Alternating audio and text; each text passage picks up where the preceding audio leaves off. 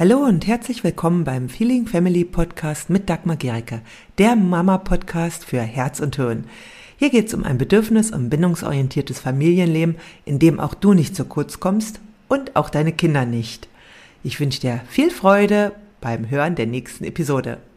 Hallo, heute geht es darum, was die allerwichtigste Zutat in einem Gespräch mit deinem Kind ist, damit das Gespräch nicht abbricht, damit es eine, ein Gespräch wird, in dem ihr euch verbindet. Ein Gespräch von Herz zu Herz.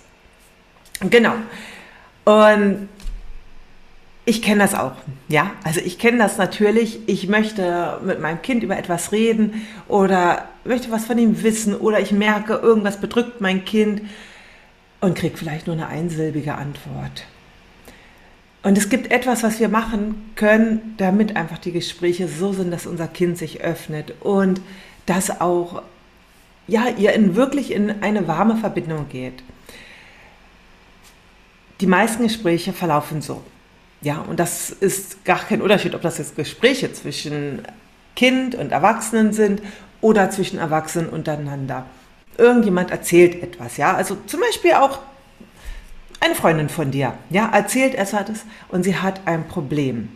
Ja, zum Beispiel, dass äh, sie eine Kollegin hat, die andauernd die Sachen stehen lässt und äh, in der Mitarbeiterküche und nicht wegräumt. Und was dann ganz oft passiert, ist, dass wir Sympathie empfinden. Und das ist völlig okay und in vielen Situationen völlig angebracht.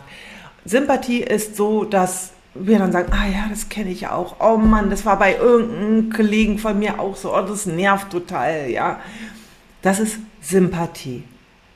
Und Sympathie ist eine der wichtigsten ja, Empfindungen, die wir auch für Menschen haben können. Und das haben wir eben ganz oft, wenn es an etwas andockt in uns, was wir kennen. Und wenn wir eben mit dieser Person mitschwingen wollen. Und wenn wir auch, wenn da etwas in unserem Erfahrungshorizont ist, was, wo wir denken, dass wir da was weitergeben können. Denn es kann dann auch passieren, dass wir sagen, weißt du, da musst du dann einfach mal auch deine Sachen stehen lassen, ja? Oder, naja, äh, dann müsst ihr euch einfach eine Putzhilfe suchen oder sonst irgendwas. Was in den meisten Gesprächen passiert, ist, dass wir erstmal von unseren eigenen Erfahrungen ausgehen. Ja, was haben wir selbst erlebt und daraufhin antworten wir. Ja, das ist dann, nennt man dann biografisches Zuhören. Also wir hören zu und äh, quasi permanent ähm, dockt es an irgendetwas aus unserer eigenen Geschichte an und daraus heraus antworten wir. Ja, das kann eben bei einer Freundin sein, kann bei äh, unserem Partner sein, aber auch bei unserem Kind. Wenn wir zum Beispiel sagen, ja, Mann, das ging mir in deinem Alter ganz genauso. Ich kenne das, ja. Aber weißt du, da musst du einfach mal machen. So, weil dann kommt es, also wir glauben zu wissen, was die andere Person meint. Ja, und es gibt Situationen, in denen ist es total schön, einfach nur äh, zusammen über etwas zu schwingen. Wenn jetzt aber eine Person, wenn es vielleicht ein Kind, einen Konflikt hat, ein Thema, wo sie Unterstützung braucht, dann geht es nicht um deine Geschichte. Es geht auch nicht um deine Erfahrung. Denn was wir eben bei diesem sympathischen Zuhören machen oder bei dem, was meistens bei Zuhören passiert, ist, dass wir auf die Lücke warten, in der der andere eine Pause macht, um dann das, was wir schon die ganze Zeit im Kopf haben, zu erzählen. Ja? Und dann kommen eben unsere Urteile ja, die wir fällen über die Situation, über die Person, über die Person, von denen sie erzählt. Und es kommen unsere äh, Bewertungen und meistens kommen dann eben auch unsere Ratschläge oder vielleicht auch Mahnungen oder Erwartungen und was auch immer. Ja, also es kommt ganz viel von uns in den meisten Gesprächen. Ähm, bei Kindern führt es dazu, dass das Kind sich zurückzieht weil das so ein Schwall ist, weil das es einfach damit auch überfordert ist und vor allem ist es in der Regel nicht das, was das Kind braucht. Wenn ein Kind ein Problem hat, braucht es erstmal eins. es braucht Verstehen. Es will verstanden werden. Verstanden werden geht vor Bewertungen, Ratschläge, äh, Ermahnungen und so weiter.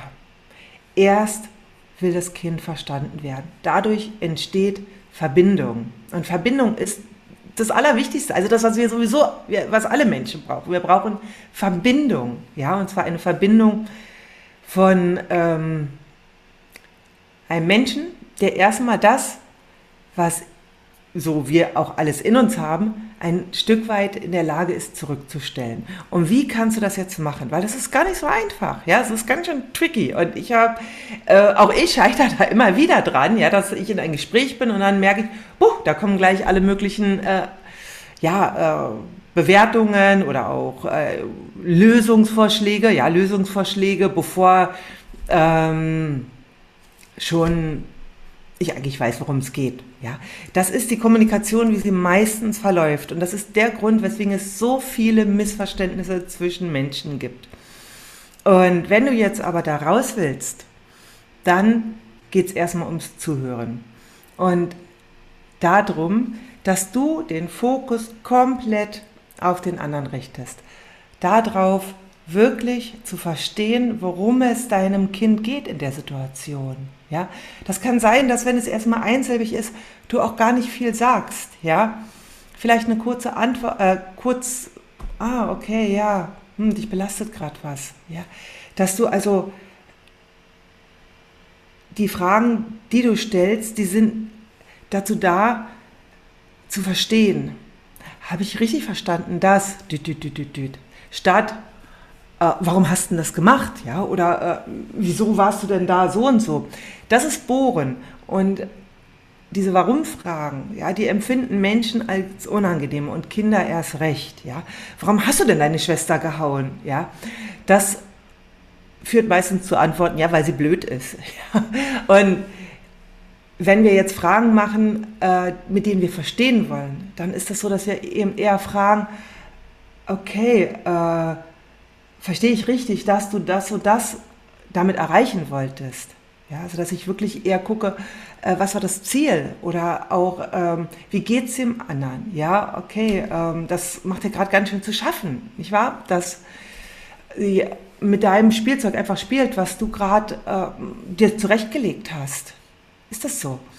Und das ist also das eine, dass wir unsere Fragen stellen, die auch dem Kind helfen, klarer zu sehen und nicht um zu bohren, ja, und nicht um, äh, dass das Kind sich rechtfertigen muss, ja.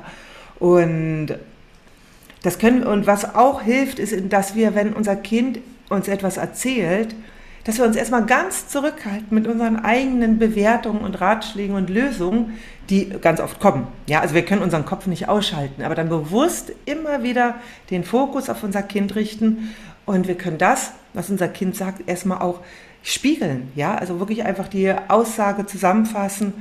Ah, und dann bist du mit deiner Freundin noch in den Laden reingegangen. Und das ist für uns erstmal ungewohnt, weil wir das nicht gewohnt sind. Wir sind es einfach so gewohnt, dass wir sofort zurückfeuern, dass wir sofort was sagen. Und, aber dieses Zusammenfassen, dieses Paraphrasieren, ja, wie man es auch nennt, das bringt Ruhe in ein Gespräch. Und dein Kind merkt, du hörst ihm gerade wirklich zu. Es kann weitererzählen. Es wird nicht sofort bewertet für das, was es erzählt. Ja. Und du kannst natürlich auch die Gefühle von deinem Kind aufgreifen, wenn du sie wahrnimmst. Und hab da auch jetzt nicht so viel Angst, dass du da falsch liegen könntest, weil wenn du etwas sagst, was nicht so ist, wenn du also irgendwas glaubst wahrzunehmen und es war aber nicht so, dann sagt es dein Kind. Dann sagt dein Kind, nee, ich war gar nicht sauer. Ja, ich war eigentlich nur enttäuscht. Ja, sie sagen es dann. Und dann bist du schon wieder ein Stück weiter. Dann kannst du genau das auch aufgreifen. Ja, also es geht im Grunde bei dem Zuhören, bei dem empathischen Zuhören geht es erstmal darum, wirklich bei dem anderen zu bleiben und bei dem, was du sagst, im Grunde ganz einfach nur immer wieder zu signalisieren, hey, habe ich das gerade richtig verstanden? Ja, ist es so, dass du also das eben spiegelst, was es sagt? Und dadurch passiert nämlich Folgendes. und das ist Magie, dass das Gespräch weitergeht. Ja, dein Kind erzählt mehr, als es zuvor, vorher sonst erzählt hätte. Ja, vorher hat es vielleicht kurz einsilbig erzählt, weil es einfach merkt, es ist wichtig, was es sagt. Ja, und mit der Magie, die dann entsteht, entsteht ja auch diese Verbindung. Und was dann eben das Magische ist, dass dein Kind in der Regel selbst seine Lösung findet. Du brauchst keinen Ratschlag geben, du brauchst keine Lösung dem Kind präsentieren, sondern es wird in der Regel seinen eigenen Weg finden. Ja? Wenn du da mal eine Idee hast, frag vorher, ob, du, ob es das hören möchte. Ja, ist sowieso auch in Gesprächen mit Erwachsenen gut. Hey, ich habe da eine Idee, magst du dazu was hören? Genau. Und etwas, was eine ganz wichtige Voraussetzung ist für das empathische Zuhören, ist Vertrauen. Ja? Einmal entsteht Vertrauen durchs empathische Zuhören, aber es ist das Vertrauen bei dir für den Prozess. Ja, dass wirklich dein Kind seinen Weg findet und du bist quasi, ja, äh, wir sind, wenn wir empathisch zuhören, dann sind wir wie so der Spiegel für jemand anders. Und dadurch kann der andere Mensch klarer sehen. Ja, und das ist immer wieder etwas, was ich ganz faszinierend finde, wie allein empathisches Zuhören reicht, eine Situation zu lösen oder zu klären oder dazu beizutragen, dass dein Kind sich verbunden fühlt, dass dein Kind sich angenommen fühlt. Und allein das ist schon viel wert, auch wenn ihr vielleicht diese Situation, die es erlebt hat, eben nicht befriedigend lösen konntet oder dein Kind es nicht befriedigend lösen konnte. Aber dieses angenommen werden, das ist das, was heilend ist. Genau. Und es ist jetzt nicht so, dass wir, wenn wir jetzt sagen, okay, jetzt will ich zuhören, jetzt will ich empathisch zuhören, dass es jetzt so leicht geht, weil es ist ja etwas, was wir ganz selten erstens selber erfahren haben und auch ganz selten bisher praktiziert haben. Also empathisches Zuhören ist kein Teil der Alltagskultur. Und es gibt Menschen, die haben das quasi fast von Natur aus und die meisten Menschen, die brauchen das einfach, die brauchen Übungen dafür. Ja. Und das ist gleichzeitig sehe ich das als eine der wichtigsten Fähigkeiten, an die wir Menschen auch erwerben können, ja, empathisch zuzuhören. Was es braucht, ist wirklich, dass du regelmäßig immer wieder dir das vornimmst, ja, auch mal so in Nicht-Konfliktgesprächen, ja, es braucht nicht immer einen Konflikt, um empathisch zuzuhören, weil dadurch kannst du es üben und dass du aber äh, nicht in jeder Situation geht es. Es gibt Situationen, in denen kannst du nicht empathisch zuhören, ja, weil entweder in dir selbst zu viele Gefühle gerade aktiv sind. Dann ist es wichtig, dass du erstmal dich selbst klärst, ja, und merkst, ja, schaust, dass du mit dir selbst in Verbindung gehst. Und das andere ist, also eben wirklich zu schauen, bin ich gerade in der Lage, empathisch zu hören? Bin ich auch nicht immer. Also das geht manchmal nicht. Und wenn ich es theoretisch bin, ist gerade Raum und Zeit dafür da. Ja? Wenn das so ist, also wenn es eben nicht so ist, dann ist es auch, ja, dann kann ich natürlich meinem Kind ein Signal geben und sagen, hey, ich merke, das ist ein total wichtiges Thema, ja. Ich möchte dir, wenn wir jetzt zu Hause angekommen sind, möchte ich dir gerne zuhören. Ja, solange ich im Auto bin, fällt mir das gerade schwer. Vielleicht ist auch die Möglichkeit, an ranzufahren, ja, weil gerade so Gespräche zwischen ähm, Eltern und Kind, das sind selten immer so die geplanten, sondern die kommen manchmal einfach so und dann ist es gut, die Gelegenheit zu nutzen. Aber schau immer auch gerade, was ist bei dir los, ja, weil sonst bist du einfach, klappt das nicht, ja. Genau.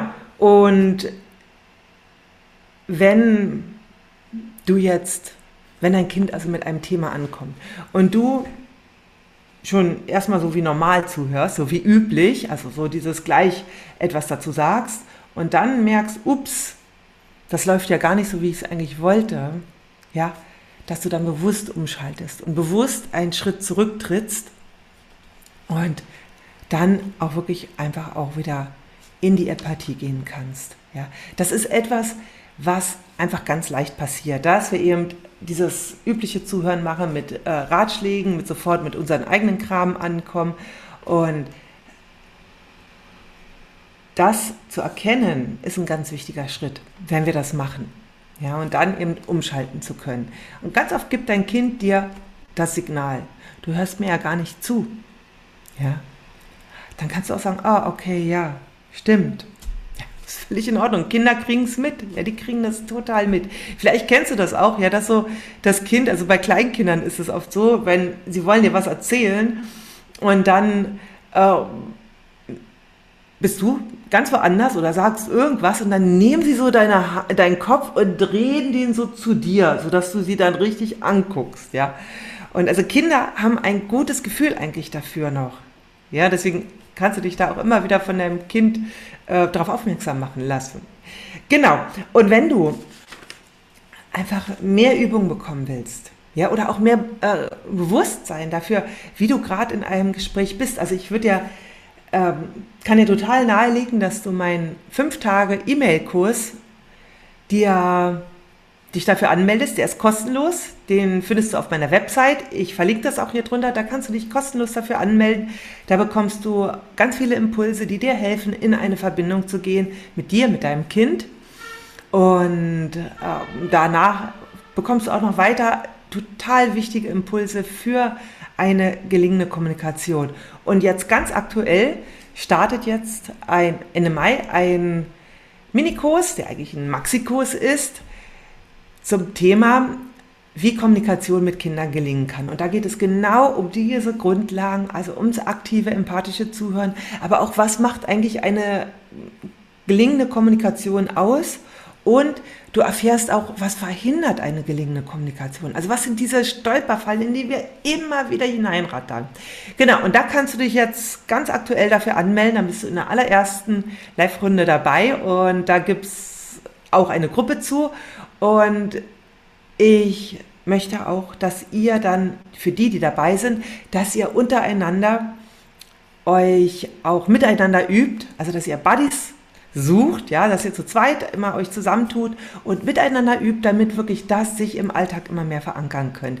Musst du natürlich nicht, aber kannst du, also da werde ich den Rahmen schaffen, denn Kommunikation können wir nicht allein in der Theorie lernen. Also es, vielleicht hast du schon Bücher dazu gelernt und gemerkt, wie schwer es ist, das einfach umzusetzen.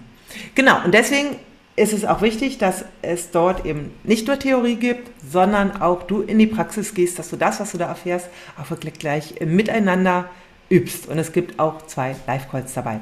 Okay, wenn du dich dafür anmelden willst, findest du auch den Link jetzt hier unter dem Video. Ich werde das beides verlinken und ich wünsche dir einen ganz, ganz wunderbaren Tag und ja, ganz viel Freude bei den nächsten Gesprächen, denn empathische Gespräche, also aktives Zuhören, aktives, empathisches Zuhören ist nicht nur für den Menschen, dem zugehört wird, wunderbar, sondern auch für denjenigen, der zuhört, weil es einfach eine ganz tiefe Verbindung ist, die dabei entstehen kann.